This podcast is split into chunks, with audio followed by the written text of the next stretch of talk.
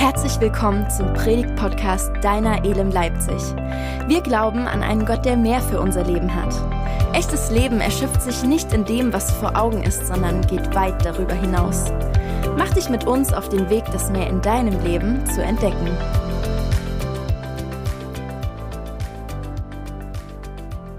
Seid gegrüßt. Ich lese uns Matthäus 2, die Verse 1 bis 10, Hoffnung für alle vor.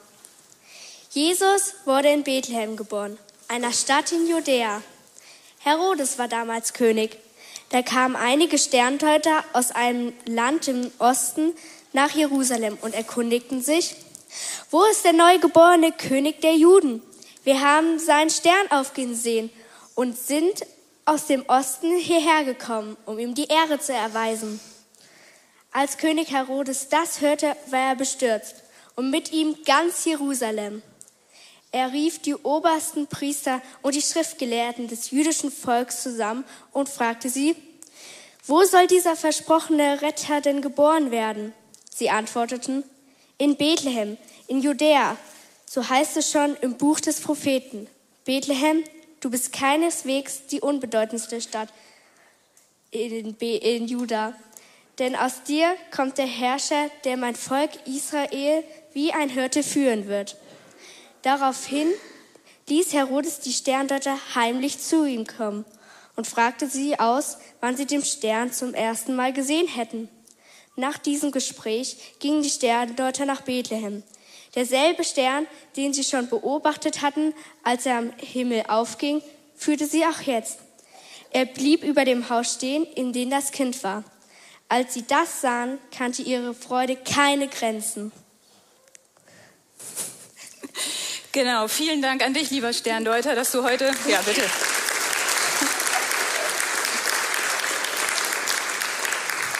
Du bist den weiten Weg gekommen, um uns einen Text aus der Bibel zu lesen, wo du selber drin vorkommst. Das ja. ist schon echt eine gute Sache.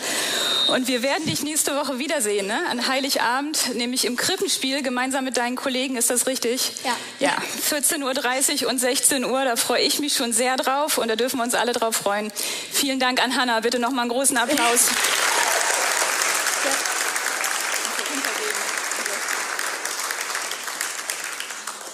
Genau. Den Text, den wir gerade gehört haben, hier von unserem Sterndeuter, das ist unser Predigtext für das dritte Wunder, das sich ereignet hat im Vorfeld der Geburt von Jesus. Und in dessen Zentrum stehen eben die Sterndeuter oder die Weisen, so wie der Evangelist Matthäus sie nennt.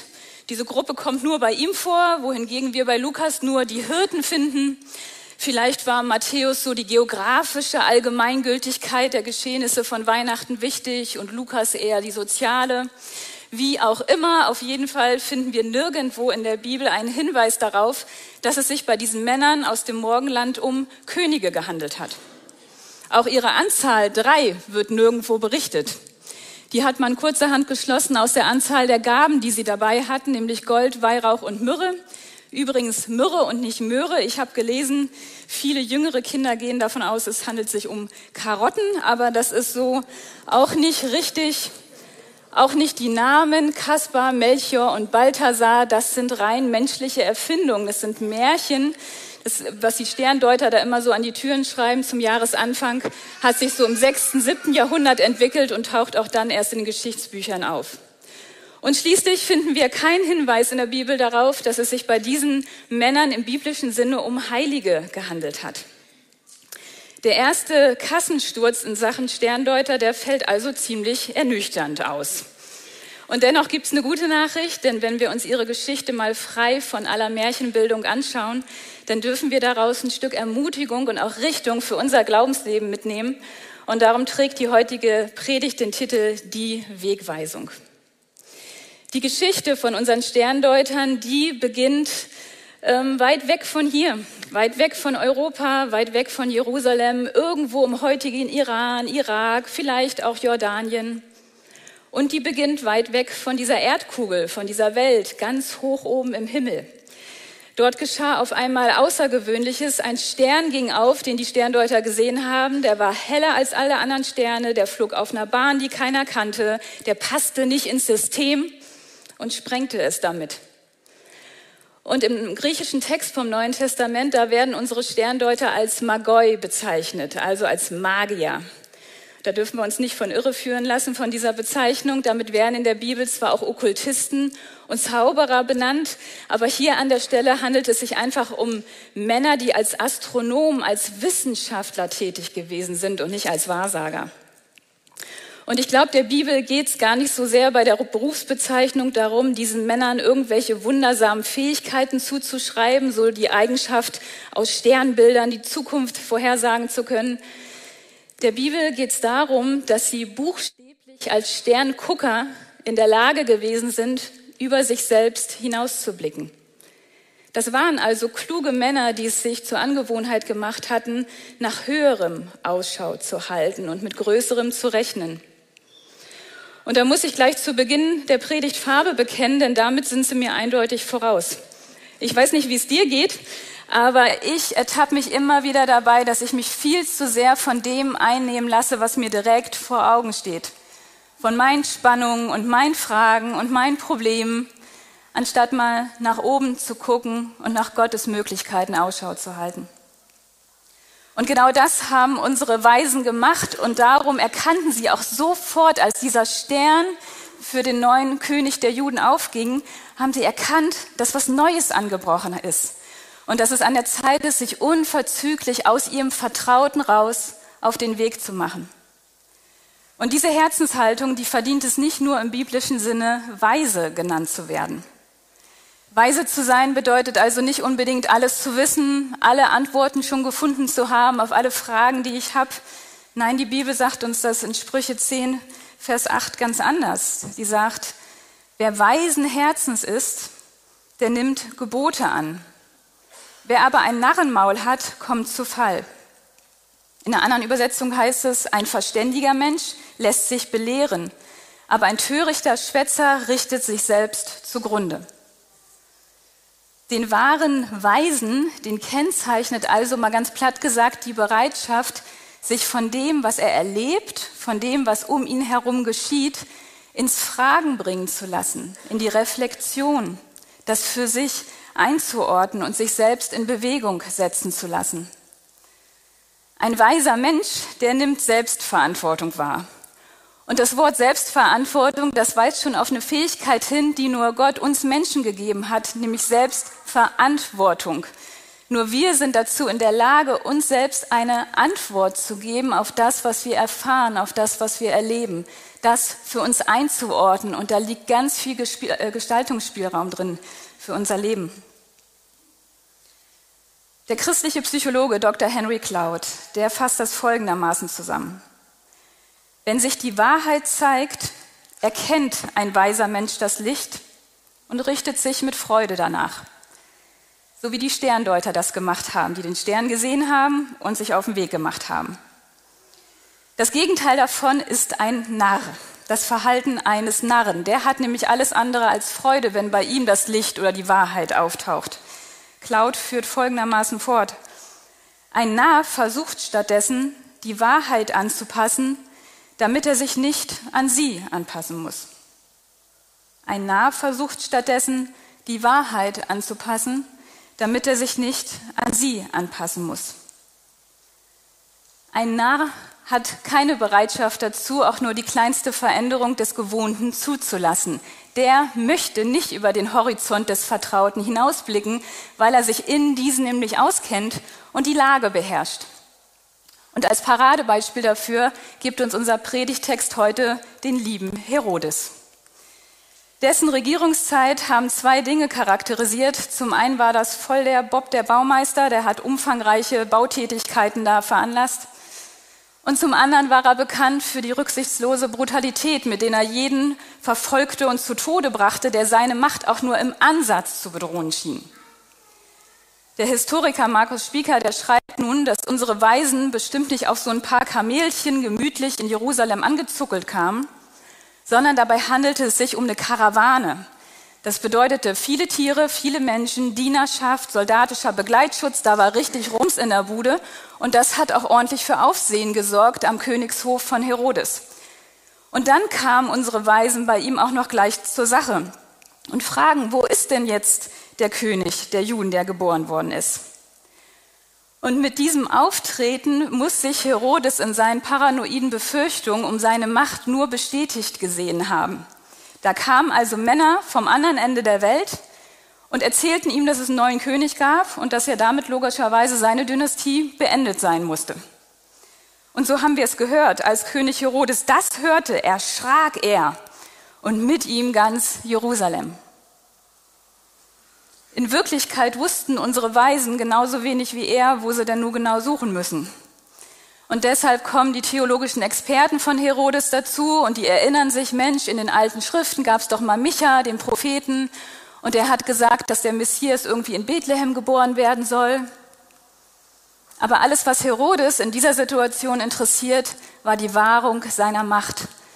Und darum ist er im Gegenteil zu unseren Weisen, die sich sofort auf die lange Reise gemacht haben, jetzt noch nicht mal bereit, die nur rund zehn Kilometer lange Strecke von Jerusalem nach Bethlehem auf sich zu nehmen, um sich mal selbst ein Bild zu machen, um sich mal selbst mit dem Stern und seiner Botschaft auseinanderzusetzen, um sich selbst eine Antwort zu geben. Nein, er bleibt in Jerusalem, in dem, was er kennt.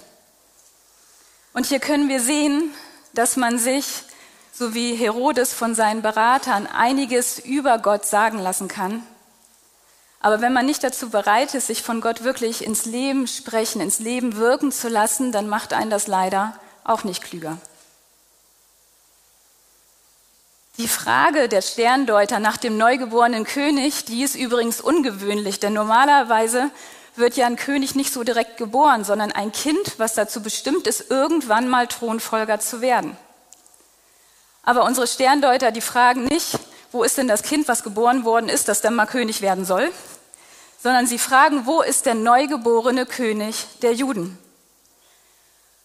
Und die Selbstverständlichkeit, mit der sie nach dieser außergewöhnlichen Tatsache fragen, die zeigt, dass sie ein ganz starkes Warum, eine ganz starke Motivation, eine Sehnsucht für ihre Reise hatten. Ich meine, man macht sich ja auch nicht irgendwie aus Langeweile auf so einen Weg, ne? Ein Weg, wovon man keine Ahnung hat, zu einem Ziel, was man nicht kennt, ohne Google Maps. Allein aus Bagdad nach Jerusalem sind so ungefähr 1000 Kilometer, Tag und Nacht, unwegsames Gelände. Und ich finde, hier finden wir eine Handschrift Gottes, so wie er auch mit uns auf unserem Weg umgeht, so wie er auch uns lenkt. Gott lenkt uns nicht, er führt uns nicht durch Druck und durch Angst, indem er uns ein Dagegen vor Augen stellt, was es zu vermeiden gilt auf unserem Weg, sondern Gott zieht uns, indem er uns ein ganz starkes Warum, eine ganz starke Sehnsucht in unser Herz legt. Jesus sagt es über seinen Vater in Johannes 6, Vers 44. Keiner kann zu mir kommen, wenn nicht der Vater, der mich gesandt hat, ihn zieht. Gott will kein Leben für dich und für mich, in dem wir vor irgendwas weglaufen müssen. Und darum dürfen wir uns, so wie die Sterndeuter, immer mal fragen, hey, habe ich eigentlich in diesem Leben in dieser Phase meines Lebens irgendwas, auf das ich zulaufe? Ist da was? Ist da eine Sehnsucht, die Gott in mein Herz gelegt hat? Ist da was, was mich in Bewegung setzt? Und wenn da nichts ist, ist kein Problem. Wir haben den Heiligen Geist an deiner Seite. Wenn du mit Jesus lebst, dann ist der Heilige Geist dein Ratgeber, dein Begleiter, dein Parakletos. Das ist sein Job, dir zu helfen in dieser Frage und das tut er gerne.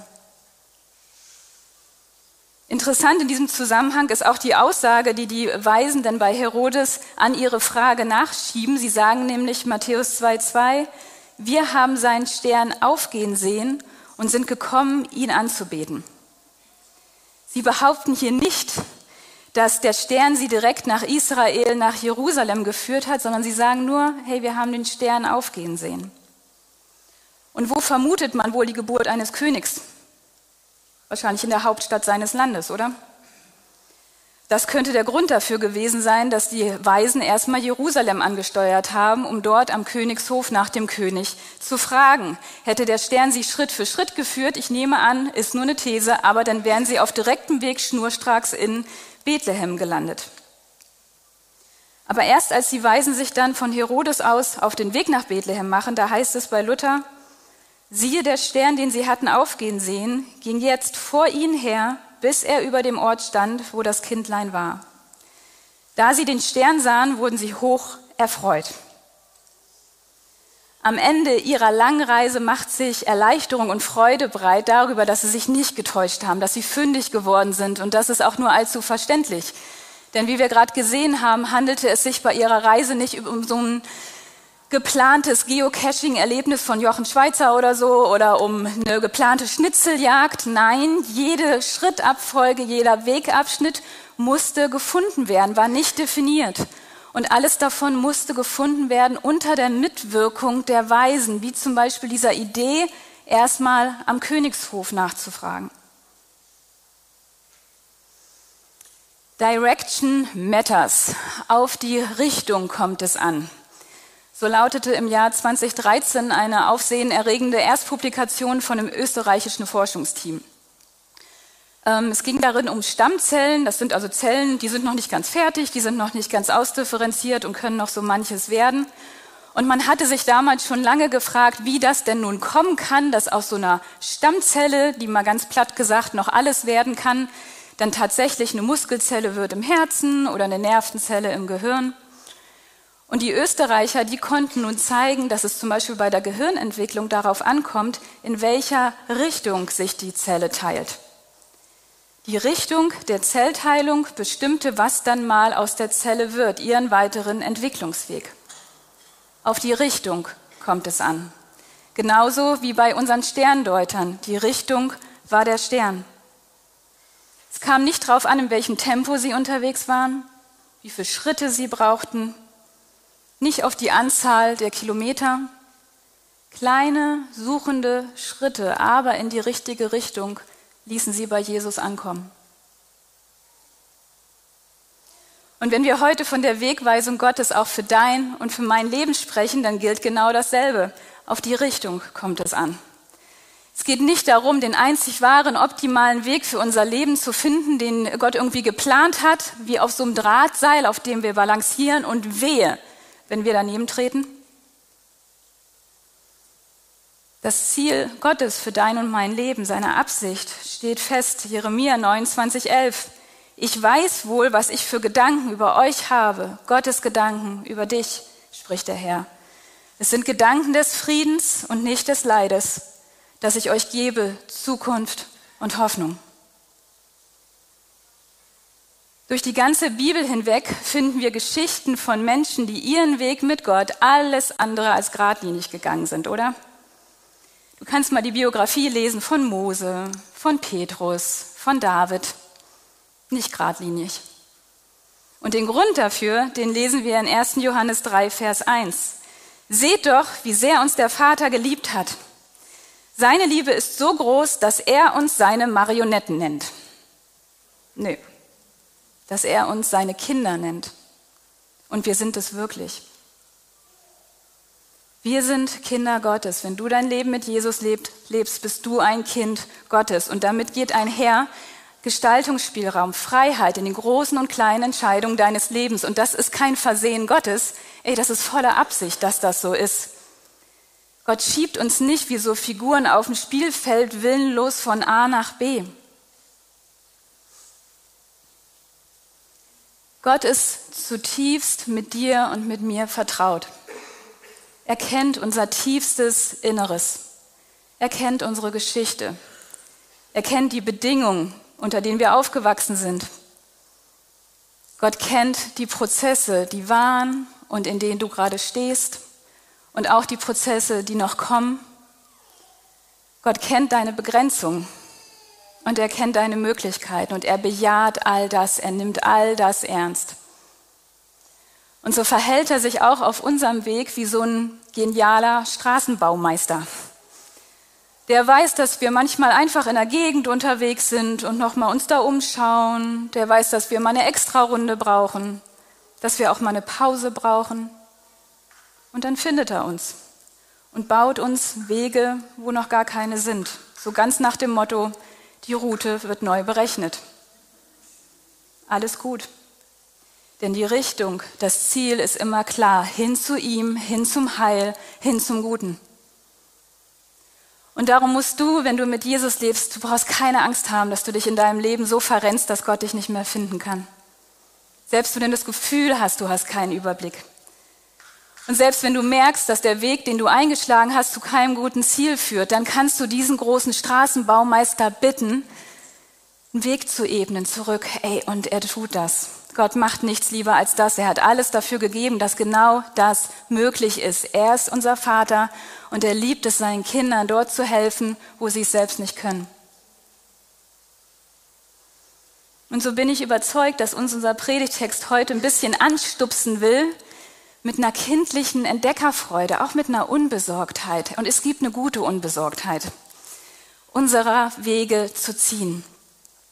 Wir dürfen wissen, die Richtung stimmt. Wir dürfen wissen, wir kommen bei Jesus an und wir haben einen großen Gott an unserer Seite. Ich habe letztes Jahr in London im Stadtteil Greenwich äh, die königliche Sternwarte besucht. Da läuft ja irgendwie dieser Nullmeridian durch. Und ich war erschlagen davon, äh, von der Ausstellung. Da gab es ganz viele Karten und Messgeräte und Berechnungen und sonst was. Und dann habe ich gelernt, dass noch im 17. Jahrhundert die englischen Seefahrer, also alle Seefahrer, keine Ahnung davon hatten, wo auf der Erdkugel sie sich genau befinden. Und das macht das Reisen noch abenteuerlicher als mit der Deutschen Bahn. Und dann hat der König Charles II. gesagt, jetzt reicht's. Ich nehme mir ein paar Fachleute, steck sie in diese Sternwarte und ihr forscht jetzt. Ihr bestimmt die Position von den ganzen Sternbildern, damit hier mal Ordnung ist. Und das haben die tatsächlich gemacht. Das hat die Seefahrt revolutioniert und auf einmal konnten sie sich orientieren. Sie wussten, wo sie sind. Auch die Geschichte unserer Sterndeuter beginnt damit, dass sie den Himmel beobachtet haben, die Sterne beobachtet haben, um zu verstehen, was auf der Erde vor sich gehen würde. Und so einen Orientierungspunkt zu haben, der so weit oben ist, so hoch am oben, äh, äh, oh, jetzt geht's los, es war doch zu viel Kaffee, ähm, der so weit oben ist am Himmel, dass er über allem anderen steht, auch über den Wänden unserer Umstände herum, das ist so wichtig, das kann uns helfen, auf Kurs zu bleiben. Und wir lesen im Psalm 119, Dein Wort ist wie ein Licht in der Nacht, das meinen Weg erleuchtet. Ich glaube, ich habe die Erfahrung gemacht, dass Worte Gottes, Zusprüche Gottes, Verse Gottes genauso ein Orientierungsstern für uns sein können auf unserem Weg. Einer von mir ist mein Taufvers, der heißt, hoffet auf ihn alle Zeit, liebe Leute, schüttet euer Herz vor ihm aus, denn Gott ist unsere Zuversicht. Und dieser Vers, der erinnert mich immer wieder daran, Gott genau das zu sagen, zu sagen, äh, Gott, auf meinem Weg bin ich gerade hier. Das, das und das ist passiert, so und so sieht's aus. Und mir dann bewusst zu machen, Gott ist unsere Zuversicht, er kommt, er bahnt mir den Weg. Ich will jetzt gleich gerne mit uns beten und wir werden danach ein Lied hören. Und ich, ich möchte dich einladen, ähm, wenn du einfach merkst, dass du für diese Phase, für da, wo du gerade bist, wenn du einen Orientierungspunkt brauchst, dass du einfach sagst, Gott, bitte schenk mir ein Wort. Bitte erinnere mich an einen Vers. Bitte gib mir das ins Herz. Und auch wenn du jetzt gleich nicht sofort was hörst, hey, kein Problem. Dann halt mal die Ohren offen, die kommenden Tage. Gott redet und es ist sein oberstes Interesse, dir das zu geben. Und vielleicht hast du auch gemerkt, wo ich von diesem Warum gesprochen habe, von dieser Sehnsucht, dass da bei dir gerade gar nichts ist. Dass du dich eigentlich nur leer fühlst und irgendwie lost bist. Dass du gar nicht weißt, was ist jetzt eigentlich mein Ziel hier in dieser Phase, in dieser Adventszeit, in meiner Lebensphase, in meinem Leben. Ich habe nichts, worauf ich zugehe. Dann darfst du dieses Lied auch nutzen und genauso vor Gott kommen und zu sagen, hey, hier bin ich Herr, bitte hol mich ab, bitte bahn du mir den Weg, bitte füll du mir das Herz neu mit deiner Sehnsucht, mit deinem Warum, mit etwas, was mich in Bewegung setzt. Und ich verspreche dir, der Heilige Geist ist da und er will das tun. Amen. Amen. So lasst uns beten. Gott, wir danken dir für das Zeugnis der Weisen, von dem wir hören durften. Und Herr, ich danke dir so dafür, dass du wirklich Zuversicht bist, Herr. Nicht nur 50 Prozent oder 70 Prozent, sondern in allen Dingen. Herr, du bist es, der uns abholt. Du bist es, der uns führt. Und wir brauchen keine Angst davor zu haben, dass wir uns verlieren auf unserem Weg. Herr, bei dir gibt es keine Sackgassen. Und Jesus, wir danken dir, dass du unser Ziel bist, dass du unserem Leben Ausrichtung gibst, dass du alles dafür getan hast, dass das so ist und dass wir uns wirklich auf dich verlassen können. Und Heiliger Geist, ich lade dich ein, wir laden dich ein, tu du dein Werk unter uns. Teile du aus, Herr, sprich du zu uns, da wo wir wirklich einen neuen Orientierungsstern brauchen, wo wir Hilfe brauchen in der Navigation. Herr, wir brauchen dein Reden, wir brauchen dein Wort, wir brauchen deine Zusage. Heiliger Geist, erinnere du uns an Verse, ruf sie uns hervor. Danke. Und ich bitte dich, dass du austeilst, Herr, dass du wieder Sehnsucht in unser Herz gibst nach den guten Dingen, die du uns schenken willst in diesem Leben, wofür wir da sind, dass du uns ein Warum gibst, dass du uns in Bewegung setzt. Und Gott, wir wollen dir einfach sagen, wir vertrauen dir mit allem, was wir haben. Und wir danken dir, dass du so entschlossen bist für uns und dass du uns immer wieder entgegenkommst. Du bist gut. Und ich will auch heute nicht ähm, die Gelegenheit verpassen oder überspringen.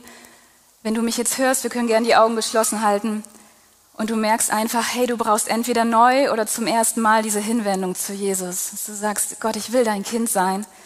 Ich will mein Leben dir geben, Jesus.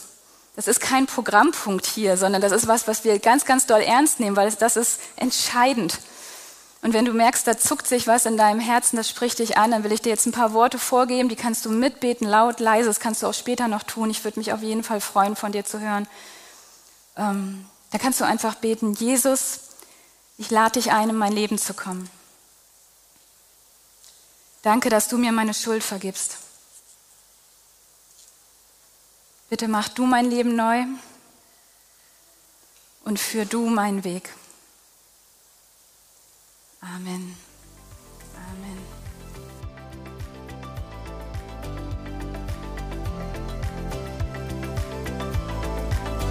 Wir hoffen, dass dir dieser Podcast gut getan hat. Und wir würden uns freuen, unter podcast.elem-leipzig.de von dir zu hören oder dich persönlich bei uns in der Elem kennenzulernen. Alle weiteren Infos zu unserer Kirche findest du auf unserer Website elem-leipzig.de.